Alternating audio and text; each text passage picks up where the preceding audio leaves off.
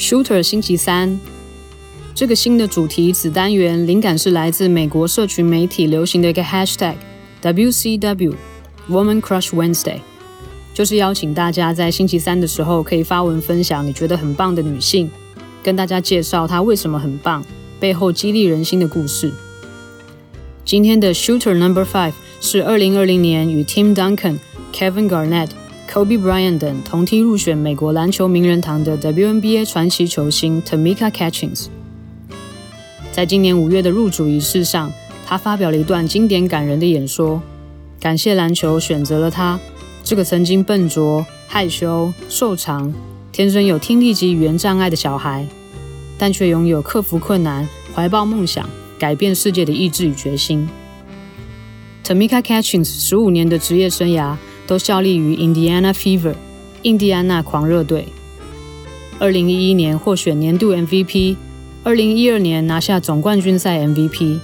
另外还有五座年度最佳防守球员，十次全明星赛以及四面奥运金牌。二零一六年，Tamika Catchings 高挂球鞋后，代表他的二十四号也正式成为狂热队史上第一个退休背号。患有中度到重度听力障碍及语言障碍的 Tamika Catchings，从小就必须依靠助听器才能与外界沟通。二年级的时候，因为受到同才的异样眼光与嘲笑，Tamika Catchings 一气之下丢掉助听器，不愿再用。直到上了田纳西大学，Pat Summitt 教练发现他对于指令的反应比较慢，才建议他带上适合的助听器。也鼓励他用自己的故事帮助启发更多有跟他相同经历的人。这个先天的阻碍后来也被 Tamika Catchings 当作是自己的超能力，让他在面对人生的种种困难时不怕挑战，甚至发展出其他更敏锐的感官技能。他也是田纳西女篮第一位入主名人堂的杰出校友。在他成长的那个年代，WNBA 尚未成立。因此，Tamika Catchings 从小的目标就是立志打进 NBA，成为像他父亲一样伟大的球员。家人们也都全力支持他的梦想。一九九七年，WNBA 联盟正式成立，不只给了 Tamika Catchings 一个舞台，也让所有对篮球怀抱热情的女孩从此有了目标与仰望的对象。